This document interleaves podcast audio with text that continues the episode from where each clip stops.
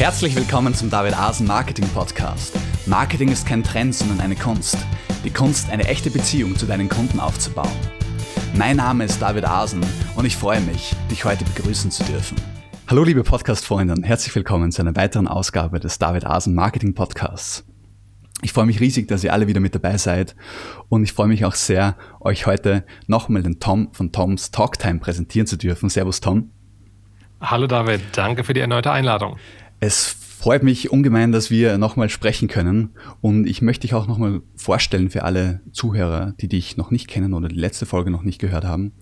Äh, du bist Betreiber des Erfolgspodcasts Tom's Talk Time, eines der größten deutschsprachigen Business-Podcasts überhaupt mhm. und hast mittlerweile schon über 400 Folgen äh, produziert für diesen Podcast, also sehr eindrucksvolle Zeit, äh, Zahl.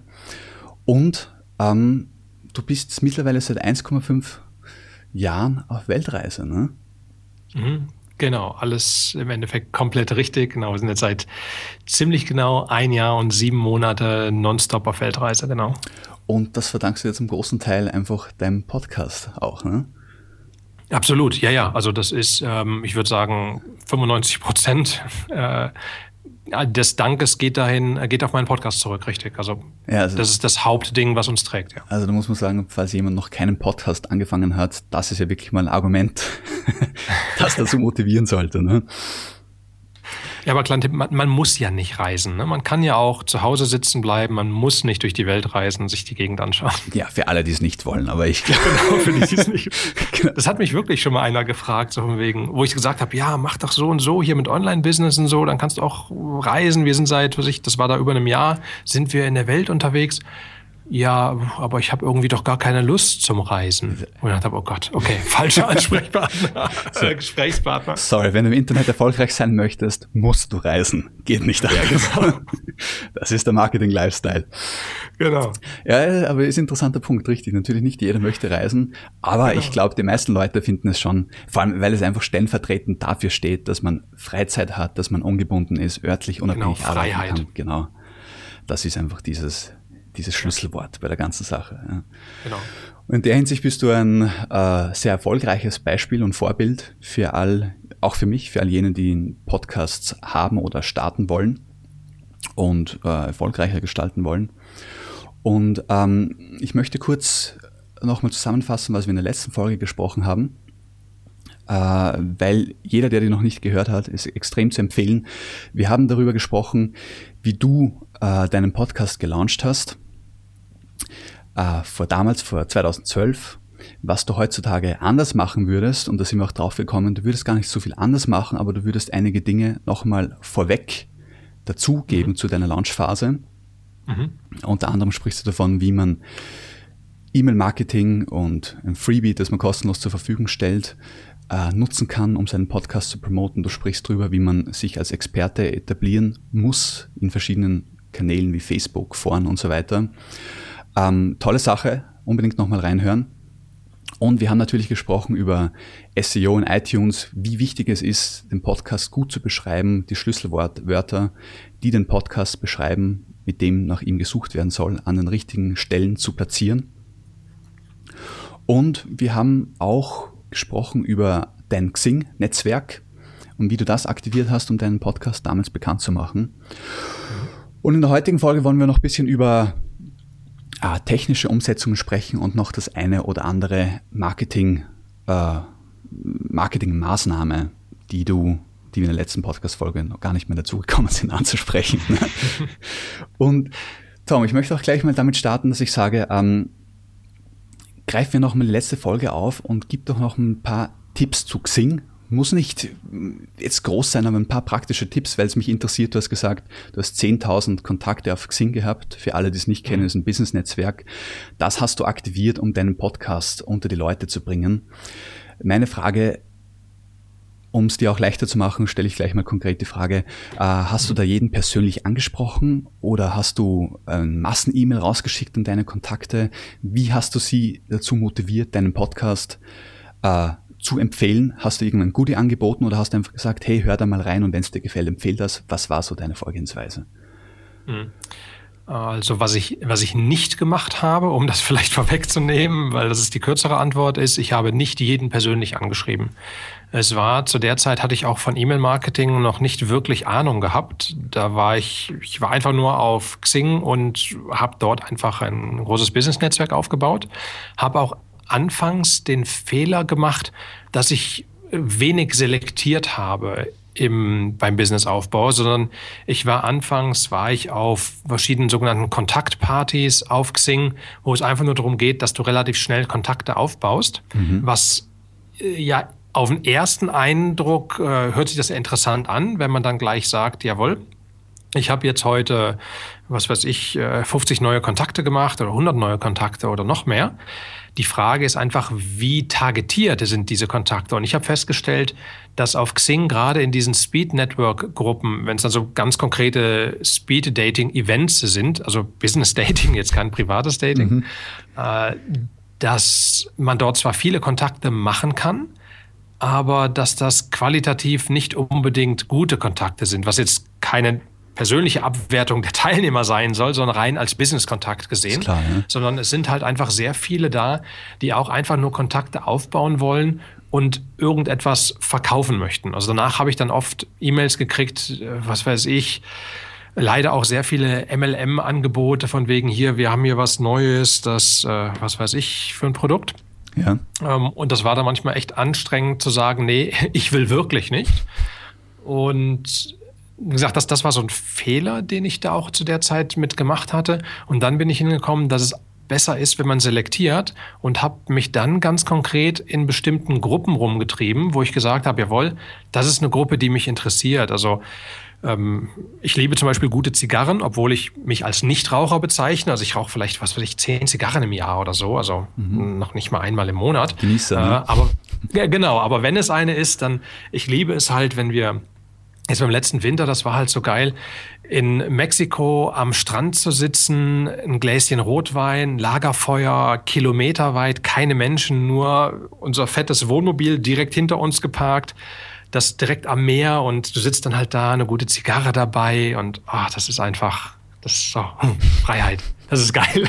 Und von daher ähm, habe ich zum Beispiel, bin ich in Zigarrengruppen gegangen, mhm. wo auch andere Zigarrenliebhaber drin sind, habe halt dort zum Beispiel jetzt Kontakte aufgebaut. Ähm, dann auch in ganz konkreten Businessgruppen. Also was ich damit sagen will, ist, ich habe targetiert schon Kontakte aufgebaut. Das ist das, was ich auch jedem empfehlen würde und nicht einfach blind drauf los kontakten. Mhm. Und mit diesen Kontakten hatte ich natürlich dann was gemeinsam. Nämlich, man konnte über Zigarren reden, man konnte über, über amerikanische Oldtimer reden, man konnte über Podcasting reden oder sonst was. Das heißt, man hat ein gemeinsames Thema gehabt, ähm, wo man anknüpfen konnte. Bei den Kontakten, die nur über reine Kontaktmaschinen entstanden sind, mhm. da waren keine Gemeinsamkeiten da. Fehlt einfach außer, persönliche Note. dass jeder viele Kontakte haben wollte. Ja, okay. Ja. Und das, ich finde das sehr interessant, weil das jeder, alle erfolgreichen Blogger, Podcaster bestätigen diesen Punkt, den auch du jetzt machst.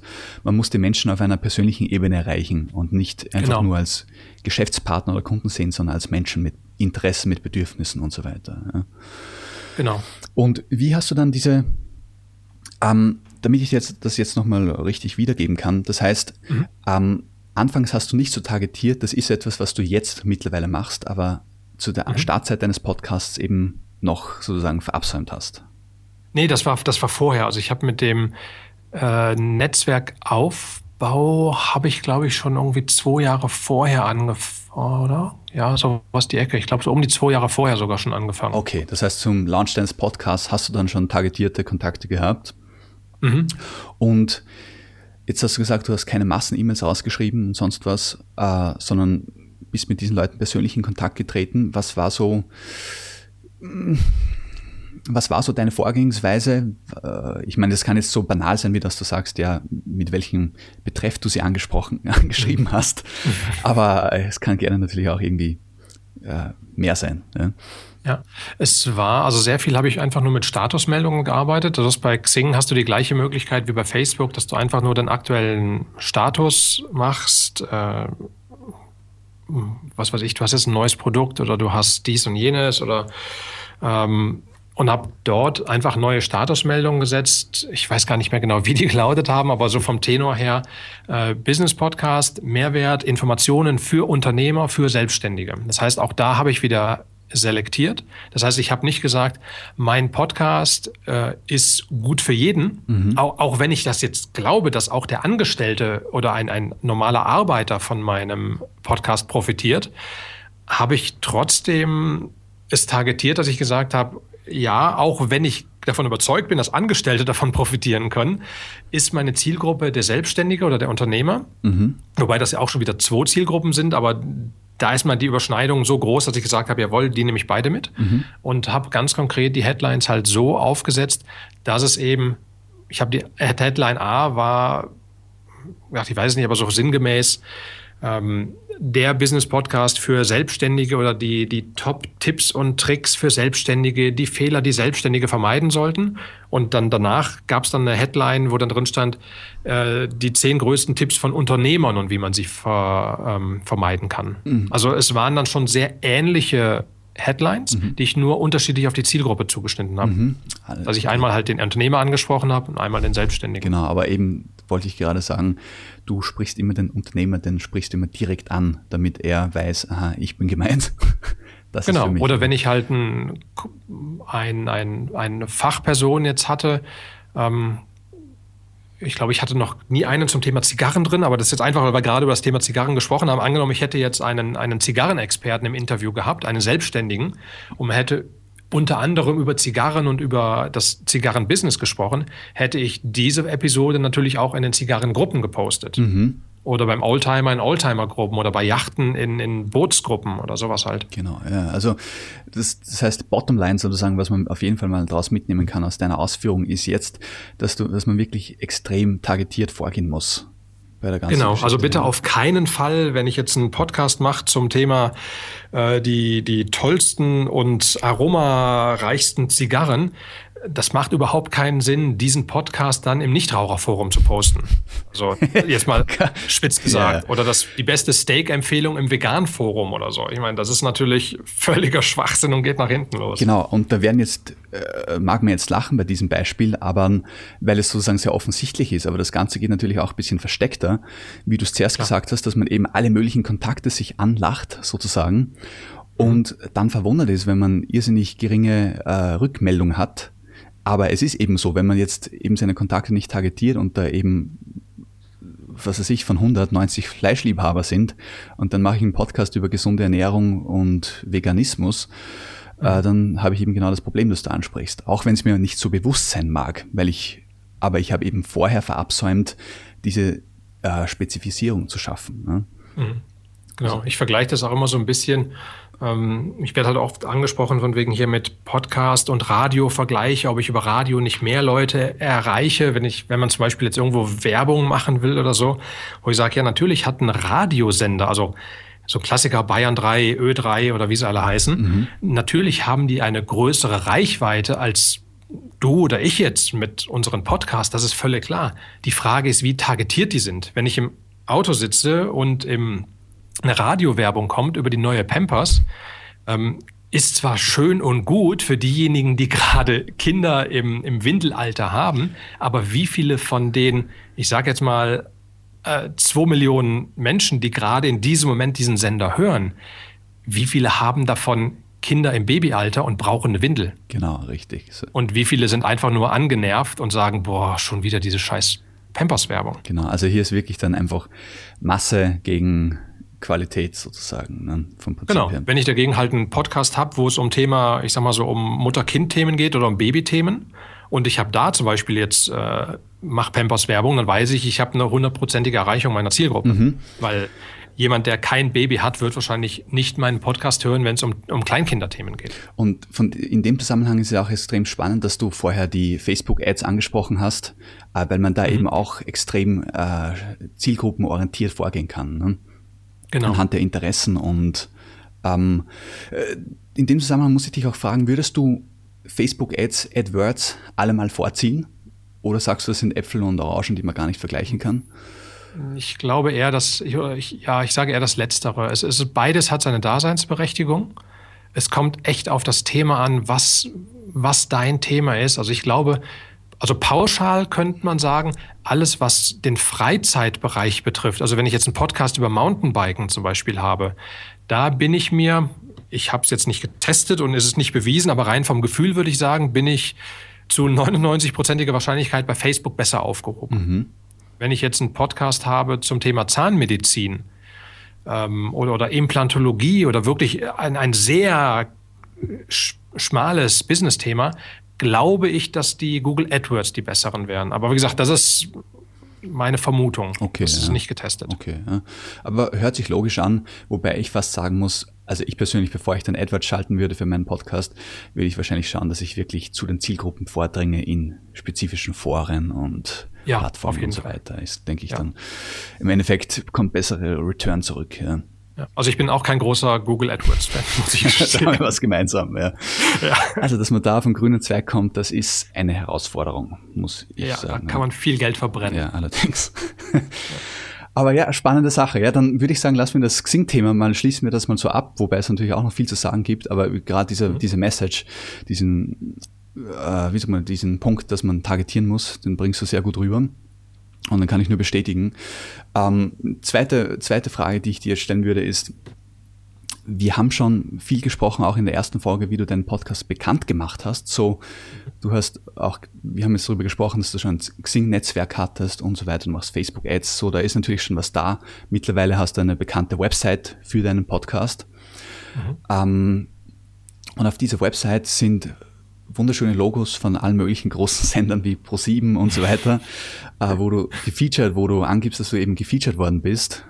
Mhm. Und meine Frage an dich ist jetzt, wie hast du das geschafft? Ist das einfach eine Folge deiner harten Arbeit, sage ich mal? Kommen die von selbst auf dich zu oder hast du da noch den einen oder anderen Trick auch parat, wie du da reinkommst?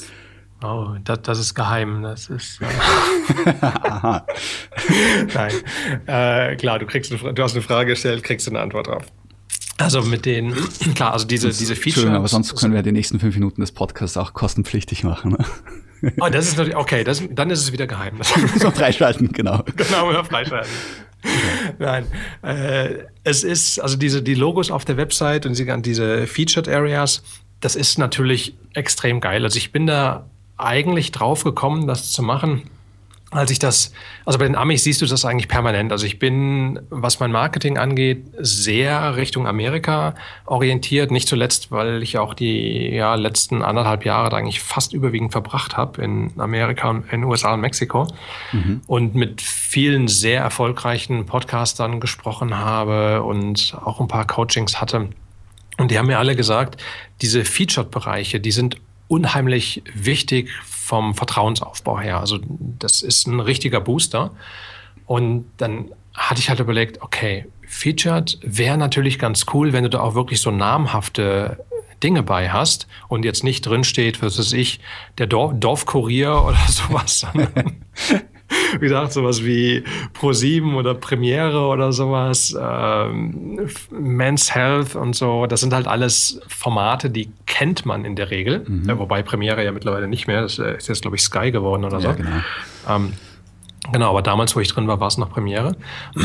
Und die Sachen waren großteils hat das gar nichts mit Podcasting zu tun gehabt. Okay. Da oute ich mich jetzt hier mal äh, ganz offen, sondern ich bin, was gut viele meiner Hörer wissen oder auch meiner Fans, ich bin ein kleiner Adrenalin-Junkie. Ich liebe Extremsport. Ah, okay. Ich habe äh, auch verschiedene Rekorde aufgestellt. Unter anderem äh, stehe ich auch im äh, Guinness-Buch äh, mit einem Weltrekord drin. Äh, und das sind alles so Geschwindigkeitssachen. Mhm. Und ich hatte als Extremsportler sehr oft, dass halt irgendwelche Formate mal angefragt haben, so von wegen, hier, wir haben dies und jenes vor. Eine coole Aktion war zum Beispiel damals, das war, ähm, war das Bayerischer Rundfunk? Ich glaube, Bayerischer Rundfunk war das. Bayern. Ja, Bayerischer Rundfunk, das Fernsehen. Mhm. Ich, ich glaube, die, ich bin mir nicht hundertprozentig, aber ich glaube, das waren die. Das war eine ziemlich coole Aktion. Die haben gefragt, ob ich Interesse an einem Wettrennen hätte. Okay. Und zwar ging es darum, ein Downhill auf einer, ich finde, Speed-Ski fahren, kennst du? Ja. Die, diese extrem steilen Hänge. runterfahren, ne? Genau, wo die Leute, die Skifahrer mit über 200 km/h runterknallen und voll geradeaus so und so einen aerodynamischen Helm und die ganzen Sachen. Ne? Genau, richtig. Geht nur geradeaus und wenn du da bist und im Fahrerlager, da bist du, denkst du, du bist im, im äh, Club der Lackfetischisten angelangt, weil da alle halt diese hautengen Lackanzüge tragen und äh, das sieht manchmal so lustig aus. Äh, genau, auf jeden Fall so ein Event war das. Da ging es darum, so eine Speed-Ski-Strecke runterzufahren und zwar als Wettrennen. Ein Vergleich, ein Skifahrer, ein Airboarder, was ich war, und mhm. ein Mountainbiker. Okay. Und das wurde wissen, also in Anführungsstrichen wissenschaftlich aufgebaut, dann so von wegen, äh, warum hat wer denn im Endeffekt gewonnen? Und es ging mit, ich glaube, der Skifahrer hatte auf dem Stück, also wir hatten nur 200 Meter Höhenunterschied, das war jetzt nicht so hoch. Mhm. Und der Skifahrer hatte, glaube ich, 150 oder 155 km/h drauf gehabt. Ich war mit dem Airboard unterwegs. Das ist ein aufblasbarer Hightech-Schlitten, wenn man das so will. Da liegt man drauf bäuchlings, Kopf voraus. Mhm. Und mit dem Airboard hatte ich 136, 37 so die Ecke. Okay. Und der Mountainbiker, der hatte 128. Okay. Das heißt, der Skifahrer hat gewonnen, ich war der Zweite und der Mountainbiker der Dritte. Und dann wurde halt erklärt, warum war der Skifahrer der Schnellere, was mit Aerodynamik, mit Auflage, mit Reibung und so weiter zu tun hat. Und gedacht, das war jetzt zum Beispiel ein so Ding. Also es ist sehr viel über meine Extremsportsachen gekommen. Mhm. Mhm. Mit dem Podcast selber war das in einem großen Münchner Lokalsender, war ich wegen einem, Pod, einem Podcast mal drin, weil so von wegen hier der, der kleine Tom aus dem kleinen Puchheim bei München äh, schafft es in die internationalen Charts auf Platz 1, konkurriert mit englischsprachigen Podcasts und und und. Mhm, mhm, äh, das ist bei denen noch gut angekommen, aber die Masse der Sachen wie Pro7, Premiere und sowas, das waren bei mir Extremsport-Events, wo konkret berichtet wurde über irgendwelche Rekorde und so weiter. Okay, und dass du diese ganzen Dinge aufgenommen hast, bezieht sich dann sozusagen auf deine Person.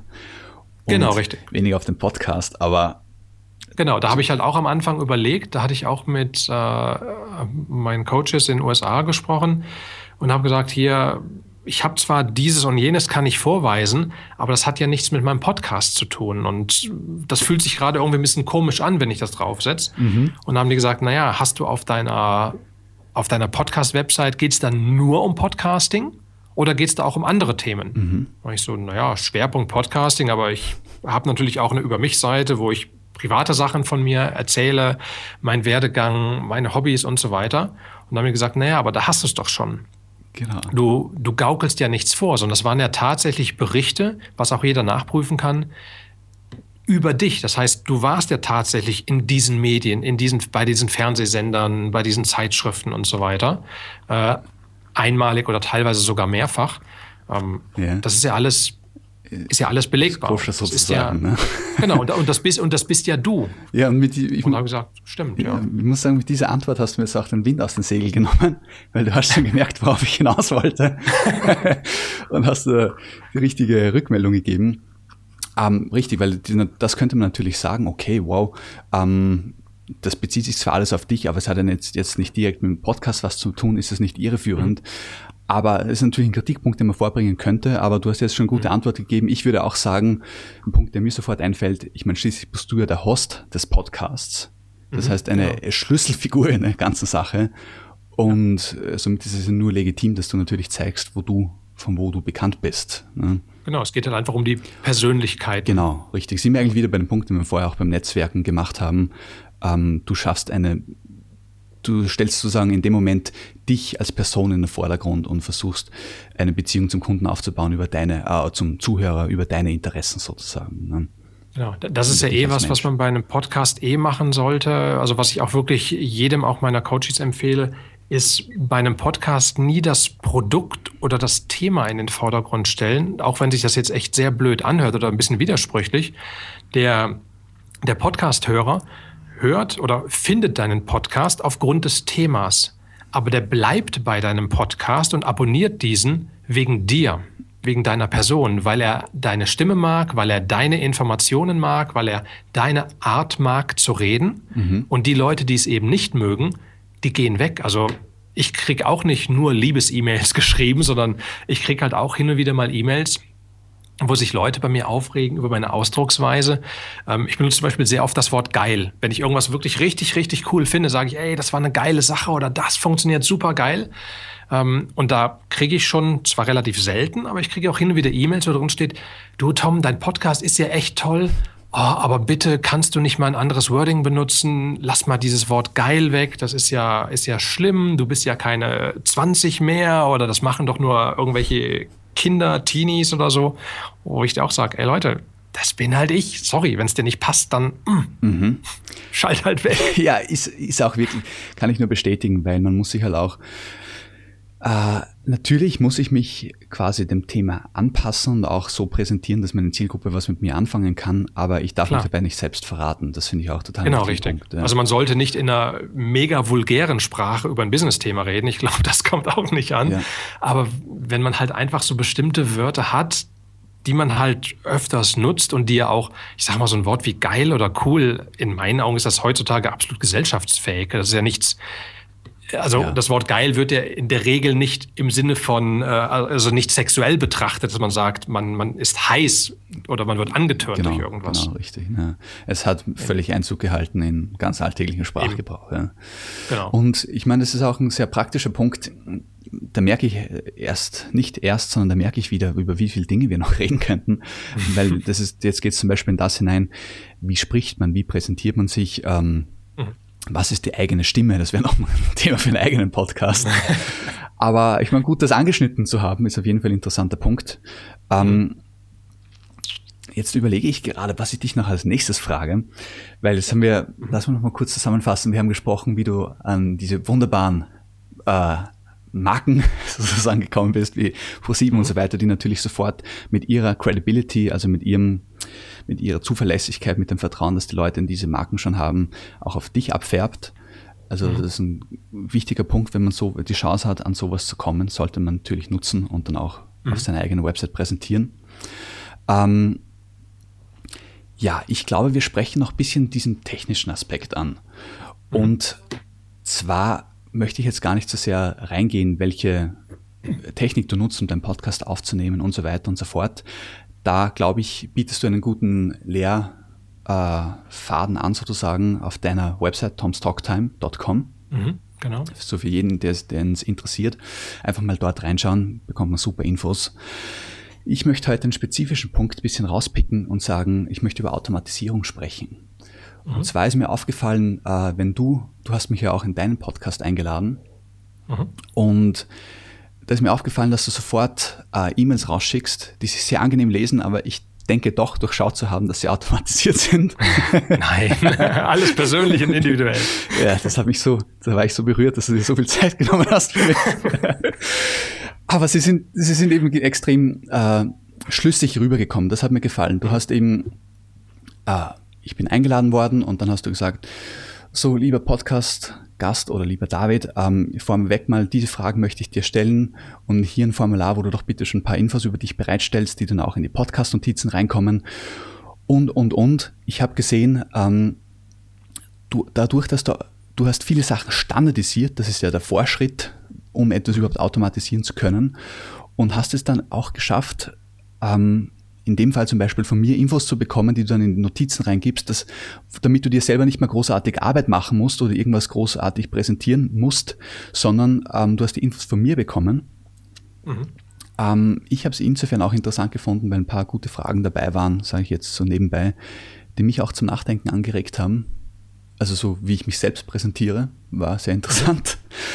Ähm, aber jetzt möchte ich dich fragen, ja, was ist deine Vorgehensweise, die besten Tipps, vielleicht auch ein paar technische Details von wegen, ich sage jetzt mal, du nutzt ein System, habe ich gesehen, das automatisch dann äh, einen Termin für Outlook verschickt. Ja, oder du benutzt Google Kalender oder was weiß ich was. Und wenn du da ein bisschen was dazu sagen kannst. Mm, genau, also es ging im Endeffekt, ich suche ja oder ich bin ja dabei, ein Business aufzubauen oder besser gesagt, ich habe ein Business, nein, andersrum. Ich war anfangs, hatte ich das Ziel gehabt, ein Business aufzubauen, was weitestgehend auf Autopilot läuft und habe halt immer versucht, und das mache ich auch heute noch, es weiter zu optimieren, wo man sagt, okay, hier ist noch ein Teil, das äh, wiederholt sich, das muss doch irgendwie automatisierbar sein. Und ich habe mal, ich weiß nicht, ob das ein, ein richtiges Zitat ist, ob ich das nur einfach mal irgendwo so aufgeschnappt habe. Ähm, da ging es darum, er hatte gesagt, dass wenn, also ich weiß nicht mehr, wer das war, ähm, alle Dinge, die du mehr als einmal machst, lohnt es sich zu, äh, zu automatisieren. Mhm. Und das, ich meine, das ist natürlich jetzt sehr, sehr aggressiv, wenn man sagt, mehr als einmal. Das heißt, theoretisch, wenn ich eine E-Mail das zweite Mal schreibe, könnte ich die schon automatisieren, was natürlich theoretisch richtig ist. Und dann mit diesem Ansatz habe ich halt überlegt, okay, was, was sind die wiederholenden Prozesse, die bei mir sind? Und meine Show ist ja ab der Folge 230 ist meine Show ja zu 80 Prozent Interview basiert. Also nur noch 20 Prozent Solos, 80 Prozent Interviews, was vorher andersrum war. Okay. Und da habe ich dann überlegt, okay, bei den Interviews im Endeffekt, ich muss Interviewpartner finden ähm, oder gefunden werden, eins von beiden. Mhm. Äh, ich muss die Leute einladen. Also erstmal abchecken, hat derjenige überhaupt Interesse äh, an der Show, äh, an einem Interview? Dann, wenn derjenige Interesse hat, muss ich ihm Infos zur Verfügung stellen. Ich muss mit ihm einen Termin vereinbaren, was äh, das zeitaufwendigste ist, wenn es nicht automatisiert ist. Ja. Äh, und ich muss natürlich vorher dann auch nochmal am besten eine Erinnerung schicken, von wegen, hey David, hier morgen geht's los und so weiter. Ja. Und das waren alles Sachen, wo ich überlegt okay, wie kann ich das automatisieren? Und da habe ich mit einem Termintool oder arbeite ich mit einem Termintool, das nennt sich äh, meetme.so. Das ist ein, ich glaube, sogar ein amerikanischer Anbieter. Ich bin mir nicht sicher. Auf jeden Fall gibt es äh, dieses Tool nur auf Englisch, was aber kein Problem ist. Also kann, man kann die Mails natürlich auf Deutsch verschicken da drin, die kann man äh, individualisieren. Okay. Ja. Und dieses Termintool, da kann, gebe ich einfach, schalte ich Termine frei. Und da ist auch wieder das Schöne, ich schalte die in meiner Zeitzone frei. Das heißt, wo ich jetzt, äh, egal ob ich in den USA, in Mexiko oder sonst wo unterwegs bin, gebe ich im Termintool an, sage, ich bin jetzt gerade in der Zeitzone Berlin oder in der Zeitzone Pacific Standard Time in LA oder sonst wo auf der Welt und sage, okay, ich bin jetzt gerade in Las Vegas und ich habe freie Terminslots, schalte ich dann und dann frei. Mhm. Mein Interviewpartner, also der potenzielle Interviewpartner, wenn ich ihm den Termin schicke, der sieht in diesem Tool, die erste Frage ist, äh, hallo User, in welcher Zeitzone bist du? Das heißt, der gibt dann beispielsweise Zeitzone Deutschland ein mhm. und sieht dann die Termine gleich in deutscher Zeit. Das heißt, wenn ich den Termin eintrage für 10 Uhr morgens, äh, ähm, Westküstenzeit, USA, dann sieht er diesen Termin auf 19 Uhr deutsche Zeit. Mhm. Das heißt, da ist nichts mehr mit Umrechnung von wegen, dass man sich telefoniert und sagt, ja, David, okay, ich könnte 10 Uhr, warte mal, das ist bei dir, lass mal überlegen, ist das 18 Uhr oder nee, wo bist du gerade? Also das sind halt Fehler vorprogrammiert. Genau, Fehler sind vorprogrammiert, das ist das Schlimmste, aber es ist natürlich auch einfach zeitraubend. Ne? Genau. Das heißt, durch Automatisierung kann ich Fehler vermeiden. Äh, ich kann meine die Prozesse kann ich ja einfach, ich kann Zeit sparen ohne Ende. Viele. Also seit ich allein diese Terminautomatisierung habe mit diesen Erinnerungsmails und Nachfassmails, das ist der größte Batzen, den ich an Zeit ersparen konnte. Ja, ich ich, ich meine, ich habe das gesehen, das System, und ich habe mir gedacht, ja, ja, das, das, da, hat ein, da hat jemand was richtig gemacht. Ja. Ja. Alleine die Tatsache, dass du eben auch keinen Termin vorgibst, weil es ist natürlich genau. immer schwierig, dass man zusammenkommt für einen Termin. So wenn du jetzt sagst, du David, 15 Uhr äh, mitteleuropäische Zeit, habe ich Zeit, habe ich vielleicht keine Zeit. Was du machst, ist, mhm. du hast einfach ähm, sozusagen eine Zeitspanne vorgegeben, beziehungsweise einfach sagst, schau online ins Termintool und such dir selbst einen Termin aus, der dir passt. Genau, ich schalte halt die Termine frei, wo ich, die ich mir einfach blocke für Interviews genau. auf ein, zwei, drei Monate im Voraus. Mhm. Und das war's. Und dann sucht sich der User oder der Interviewpartner sucht sich dann halt einen dieser Termine aus, trägt den ein und dann taucht er bei mir im Kalender auf und dann kriegt er automatisch seine Follow-up-E-Mails, wo dann drin steht, alles klar, super, danke für den Termin. Genau. Ähm, um dich auf unseren Interviewtermin vorzubereiten, schau mal hier, hast einen Link, da findest du schon mal die Fragen oder ähm, hier kannst du ein paar Infos über dich eintragen, was wieder zwei Vorteile hat. Also du hast ja gesagt, dass du Infos zu dir eingetragen hast, die dann bei mir in den Shownotes aufgetaucht sind. Ja. Das hat zwei große Vorteile. Für mich ist der Vorteil Zeitersparnis, mhm. weil du schreibst diese Infos, ja. nicht ich. Und für dich ist dieser große Vorteil drin, du weißt, auf was es dir ankommt. Genau. Ich kann mich weil so präsentieren, weißt, wie ich möchte. Ne? Genau. Du weißt, was du für eine Zielsetzung hast, welche Keywords für dich wichtig sind, welche du benutzt Ähm, von daher ist das auch wieder eine Win-Win-Situation für beide. Genau. Und ich habe es auch, ähm, ja, wenn ich das nochmal kurz zusammenfasse, das heißt, du gehst her, sprichst Leute an mit einer sehr einfachen E-Mail, wo du auch schaust, dass du ein sozusagen ein Easy Out gibst. Und für alle, die das nicht kennen, äh, das bedeutet so viel, du fällst nicht mit der Tür ins Haus und sagst, hey, ich möchte dich als Podcast-Gast haben und füll mal hier einen seitenlangen Bericht aus, sondern du fragst erst einfach mal nach. Mit ganz ja. einfach, hey, hättest du Interesse? Das ist eine leichte Frage, also eine Frage, die leicht zu beantworten ist. Kommt, kommen natürlich viel mehr positive Rückmeldungen, wie wenn du deinen potenziellen Gast sofort überhäufen würdest. Genau. Und dann kommen erst die Infos. Du hast ein standardisiertes Modell, welche Infos du brauchst. Dann die Terminvereinbarung haben wir jetzt besprochen. Die klappt super, hat mir echt gefallen. Ähm, und dann mein letzter Punkt zu diesem Thema wäre, äh, ich habe auch gemerkt, du stellst natürlich, du stellst dann Infos zur Verfügung, damit der User weiß, äh, der User, ja, beziehungsweise der Interviewgast, welche. Fragen ihn erwarten zum Beispiel. So, das hast mhm. du auch automatisiert oder standardisiert, was bedeutet, du stellst immer die gleichen Fragen in deinem mhm. äh, in deinen Folgen. Mhm. Fühlst du dich da manchmal, wenn man es jetzt ein bisschen keck formulieren würde oder kritisch eingeschränkt oder sagst du oder merkst du auch, dass die kommen User-Rückmeldungen, äh, Zuhörer-Rückmeldungen, die sagen, hey Tom, äh, irgendwann hört sich das schon alles ein bisschen gleich an oder sagst du nein, überhaupt nicht, dadurch, dass da andere Interviewgäste sind, ist da immer neues Leben drin. Was ist deine Erfahrung damit? Mhm. Ähm, das ist eine sehr gute Frage und die Frage habe ich mir lange gestellt ob was ich für ein Format mache, ob ich wechselnde Fragen, ob ich gleiche Fragen mache. Ich habe mich dann für die gleichen Fragen entschieden und fühle mich damit auch wunderbar. Ich habe von der Folge 230 bis zur Folge 400 die gleichen Fragen gehabt mhm. und dann habe ich überlegt, okay, ab der Folge 400, ich wollte einfach was verändern, weil da das nämlich kam, so von wegen, okay, jetzt ich es wird Zeit für was Neues und habe dann mit der Folge 400 zum einen das komplette Design verändert von Tom's Talk Time. Mhm.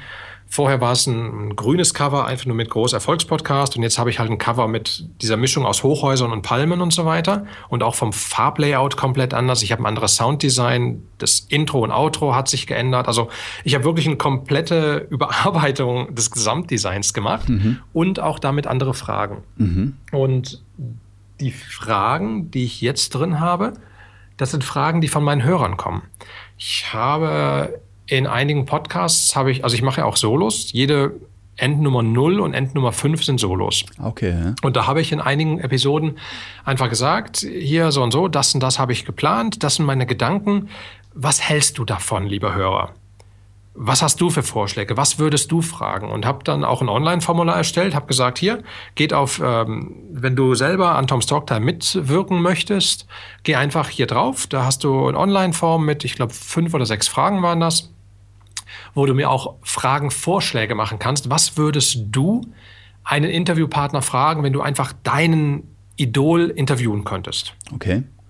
Genau, und da kam halt einfach relativ viel Rücklauf und habe aufgrund dieser Antworten habe geschaut, okay, was ist so der Haupttenor der Fragen? Mhm. Und sehr viele Fragen oder viele Fragen waren sehr ähnlich und habe gedacht, okay, das scheint jetzt wirklich ein Thema zu sein, was die Leute interessiert. Zum Beispiel war eine Frage, wie und womit verdienst du ganz konkret dein Geld?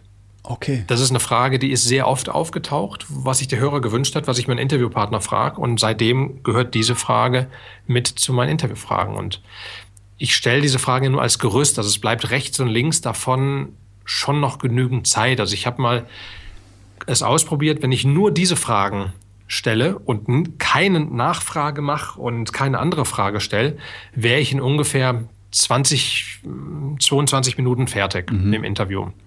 Meine Interviews dauern aber in der Regel so 35 bis 40 Minuten, also ungefähr die doppelte Zeit. Okay, ja. Das heißt, es ist ausreichend Zeit, um auch noch Fragen rechts und links davon zu stellen, um noch mehr nachzubohren, um wirklich die Goldstückchen aus den Erfahrungen der erfolgreichen Unternehmer oder Leistungssportler einfach rauszuholen und wie man die transferieren kann in mein Leben oder in das Leben des Hörers. Mhm. Ja, das ist hört sich so sehr logisch an, muss ich sagen. Vor allem gefällt mir, dass du mhm. äh, deine Zuhörer da so aktiv einbindest. Äh, ah, und, und, ein Punkt noch, sorry, dass ich unterbreche. Ja. Ein Punkt ist noch wichtig, dass man, dass es vergleichbar ist. Äh, zum Beispiel die Frage nach, äh, eine Frage lautet, was war dein schlimmster Moment als Unternehmer? Um, dass einfach der Hörer sieht, okay, auch jemand, der super erfolgreich ist. Also ich hatte letztens zum Beispiel Brian Tracy im Interview gehabt. Ähm, mhm. Der, mein Brian Tracy ist einer der Urgesteine des, äh, der Speaker und habe ihn auch gefragt nach seinem schlimmsten Moment als Unternehmer. Und auch so ein super erfolgreicher Selfmade Multi Multi Multimillionär wie äh, Brian Tracy hat mehrere schl wirklich schlimme Momente als Unternehmer gehabt, was womit ich einfach zeigen will, hey, du bist in guter Gesellschaft, es läuft nicht alles rund, sondern jeder greift mal ins Klo, egal ob Milliardär oder Millionär oder ähm, Hartz-IV-Empfänger, also völlig wurscht, jeder greift ins Klo. Ja. Die Frage ist, wie du damit umgehst nachher.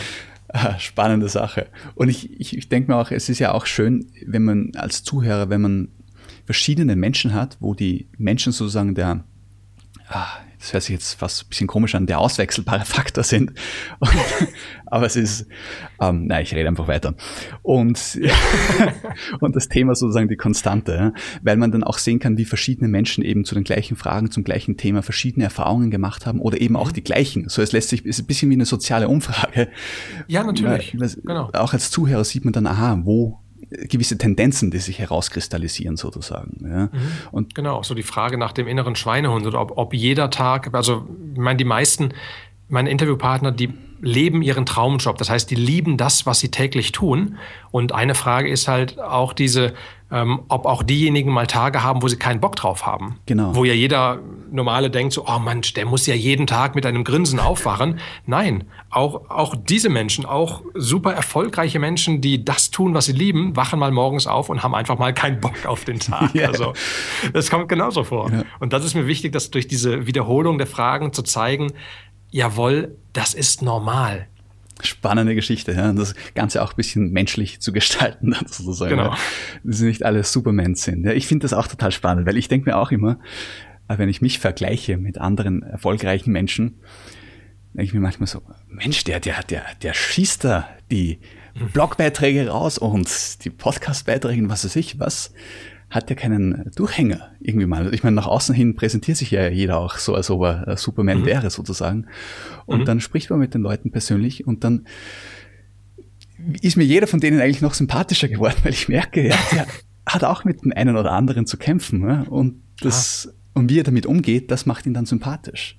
Und wenn man dann genau, eben. Jeder hat seine Baustelle. Richtig. Und wenn man da auch aufsteht wieder. Also ich habe mehr Respekt vor Menschen, der wieder aufsteht, nachdem er hinfällt, wie vor jemandem, der irgendwie quasi so ein Übermensch ist, der nie überhaupt ins Wanken kommt, sozusagen. Ne? Ja, oder der zumindest so tut. Oder eben so tut, richtig. Ja. Das ist dann auch eine Frage der Glaubwürdigkeit. Ne?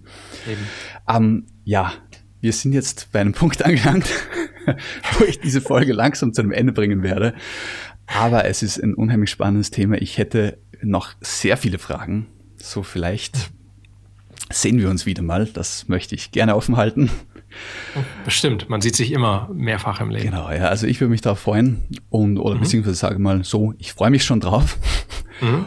Dito? Und, genau, und ich, eine Frage habe ich jetzt noch. Mhm. Äh, welchen Weltrekord hältst du? Ähm, es ist, ich weiß nicht, kennst du die, die VOG-WM von Stefan Raab? Kenne ich, ja. Also ich habe sie nicht gesehen, aber ich, ich, ich weiß, dass sie stattgefunden hat, so. Okay, genau, wo die Bekloppten halt mit einem VOG den Eiskanal runter, also mit einem chinesischen Kochtopf den Eiskanal runterfahren. Mhm. Genau, und da gibt es Einzelrennen und Viererrennen und so weiter. Und das ist halt durch Stefan Raab ist das halt recht groß geworden. Und wir hatten mit einem Viererteam, oh Gott, 2011, 2010? Ich weiß es gar nicht mehr genau, welches Jahr das war. Es ist schon äh, ein bisschen her. Ähm, waren wir im Innsbruck im Eiskanal mhm. und haben dort, äh, sind dort mit angetreten bei einem Rennen und haben einen, die Höchstgeschwindigkeit für einen Vierer-Wok aufgestellt. Das heißt wirklich ein, wie ein Vierer-Bob im Endeffekt, nur ein Vierer-Wok eben. Das heißt vier Woks zusammengekettet hintereinander. Okay.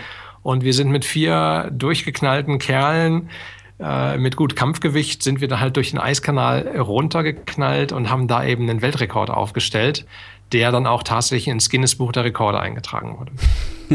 genau. Starke Geschichte. Ja. Also nicht nur erfolgreich im Podcasten, sondern auch der schnellste Mann, der jemals einen Bock Genau, in einem chinesischen Kochtopf durch den Eiskanal gerauscht Ja, coole Sache, oder? Ja. vielseitig. Das gefällt ja, mir. Genau. Hast du drüben mal eine Podcast-Episode gemacht? Äh, nee, aber das gibt es als Video, glaube ich. Wir haben unsere, unsere GoPros haben wir da mitgehabt und so weiter. Und äh, ich weiß gar nicht, glaube ich weiß gar nicht, ob ich das bei mir auf dem YouTube-Kanal habe. Das ist echt eine gute Frage. Ja. Aber bestimmt. Aber ich sag mal, auf jeden Fall reinschauen in deinen YouTube-Kanal. Wenn du es noch nicht oben hast, dann wirst du es, glaube ich, die nächsten Tage mal reinstellen. Ne? Ja, genau. Also es gibt auf jeden Fall auch jede Menge Extremsport-Videos von mir, wo ich halt mit einem Mini-Wing irgendwelche Felsen runterhüpfe oder so. Also, ah, tatsächlich. Das, also ich war mal ja. Fallschirmspringen, aber ich würde das, mhm. ich habe jetzt noch nicht die Zeit gehabt, dass ich weiß auch nicht, ob ich es wirklich groß anfange, weil dann musst du ein paar Mal tausendmal gesprungen sein, bevor du dann mit so einem Wingsuit fliegen kannst, ne? Oder mhm. ein paar hundert Sprünge. Ich, kein, weißt du's? Aber es gibt so eine Vorgabe, äh, ab, Genau, ab 200 Sprüngen darfst du mit Wingsuit-Ausbildung anfangen. Mhm. Äh, wobei Wingsuit-Ausbildung ja erstmal normal aus dem Flugzeug rausgeht. Äh, genau. Bis du dann wirklich ein Wingsuit Base machst, also sprich von einem festen Gegenstand wie einem Felsen oder einem Gebäude oder so runterspringst, sollte man eigentlich schon 1000 Sprünge haben. Eben, und das nochmal. Aber ja. du machst das, ne? Äh, nicht Wingsuit, sondern Mini-Wing, also Speedflying. Das ist, ein, ist so eine Mischung aus Gleitschirmfliegen und, und äh, Wingsuits.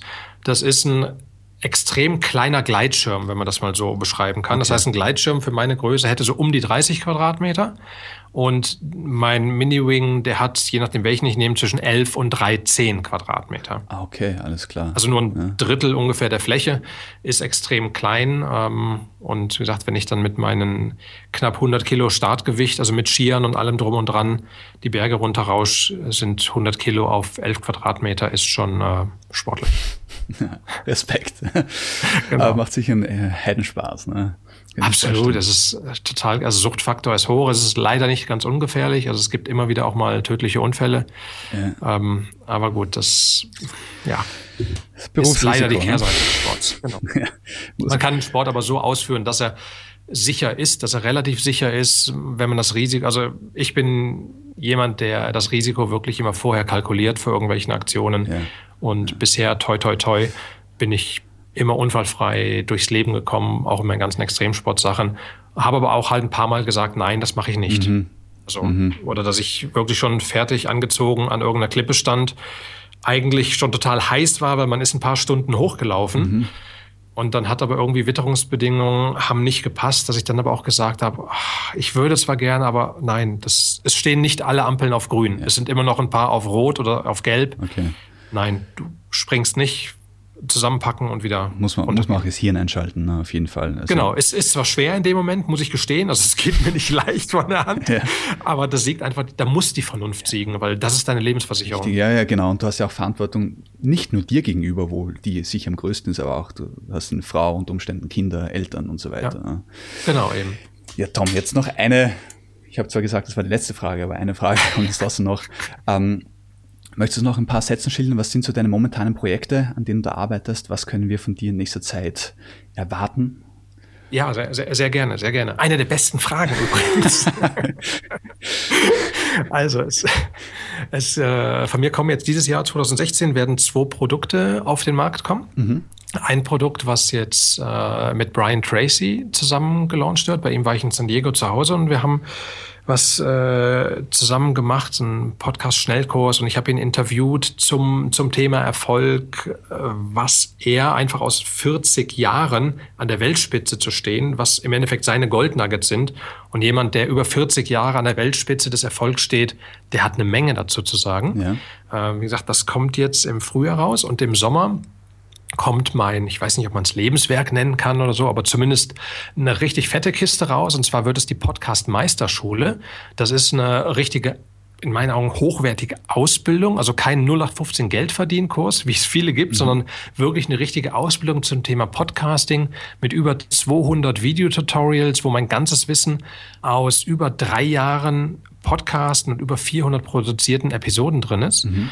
Ähm, über 40 Videos geht zum Beispiel allein über das reine Erstellen von Podcasts. Also Angst vor Technik braucht man ja nicht zu haben, die nehme ich da komplett, weil alles ganz klar ist. Ich werde verschiedene hocheffektive und teilweise auch verrückte Launch-Strategien vorstellen. Eine hatten wir schon in der letzten Podcast-Episode ähm, genannt. Genau.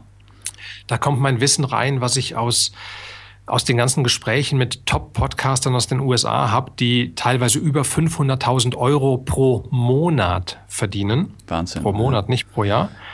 Ähm, genau, also technische Hürden werden wirklich komplett weggeblasen. Es werden Launch-Strategien gemacht. Es wird jede Menge Videos gehen zum Thema Geld verdienen mit Podcast, was ich für Möglichkeit habe. Also im Endeffekt all mein Wissen. Das heißt, wer da Interesse daran hat oder wenn auch du da Infos haben magst, einfach auf tomstalkdown.com für den kostenlosen Podcast-Workshop anmelden. Hat zwei Vorteile. Du kriegst einmal den kostenlosen Podcast-Workshop und äh, der zweite ist, du bekommst dann auch, wenn wir launchen im Sommer 2016, kriegst du dann auch die Infos für die Podcast-Meisterschule.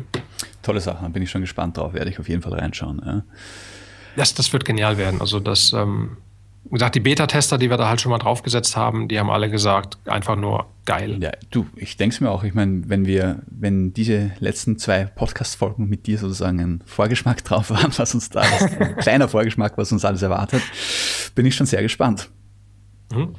In diesem Sinne, Tom, war es mir, sage ich nochmal, eine richtig, wirklich große Freude und ähm, bin sehr, wie sagt man da, auch ja, wirklich begeistert von den Infos, die du mit uns geteilt hast, von den Tipps, von dem Wissen. Und ähm, danke dir nochmal sehr herzlich, dass du hier bei uns warst und hoffe, also, was heißt, sage ich, sage ich hoffe und ich wünsche dir viel Erfolg mit dem Launch deiner Produkte und ja, gutes Gelingen und ja, bin schon gespannt, wenn sie heraus sind, werde ich auf jeden Fall reinschauen. Ja, danke schön, dass ich hier sein darf, durfte in, in beiden Episoden.